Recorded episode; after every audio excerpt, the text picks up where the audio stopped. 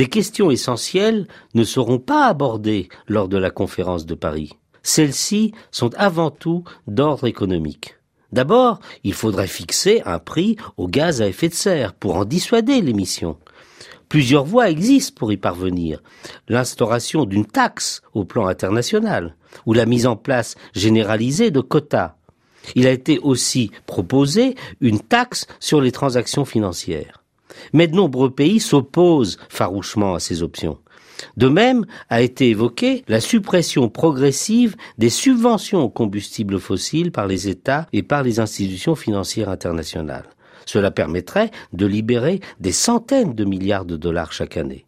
Mais c'est aussi impossible, car ces subventions sont pratiquées par de nombreux pays en développement pour donner accès à l'énergie aux populations les plus pauvres pour répondre à leurs besoins vitaux. Ces voies sont d'autant plus impraticables que les Nations Unies n'ont aucun pouvoir pour imposer des dispositions fiscales ou des obligations financières aux pays. La seule organisation internationale qui dispose d'un tel pouvoir de contrainte économique sur les États, c'est l'Organisation mondiale du commerce, mais elle est indépendante des Nations unies.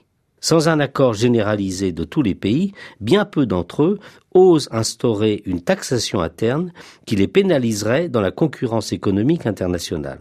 Tout cela a des conséquences politiques. La conclusion d'un accord juridiquement contraignant en droit international, attendu à Paris, notamment par les pays les plus vulnérables ou l'Union européenne, s'avère en pratique hors de portée. Une telle force juridique du droit international ne sera possible que s'il y a une capacité efficace de sanction qui puisse être proportionnée vis-à-vis de pays qui ne tiendraient pas leurs engagements. Un tel pouvoir de sanction ne pourrait donc être que de nature financière. En l'état actuel, un pays qui prendrait des engagements et ne les respecterait pas n'encourrait que des remontrances verbales c'est là une dérive qui peut être vite contagieuse et affaiblir tout accord. Ces questions ne pourront pas être tranchées lors de la conférence de Paris, mais elles se reposeront à l'avenir. On est bien obligé de procéder par étapes, mais plus vite on apprendra à gérer notre planète tous ensemble, mieux ce sera.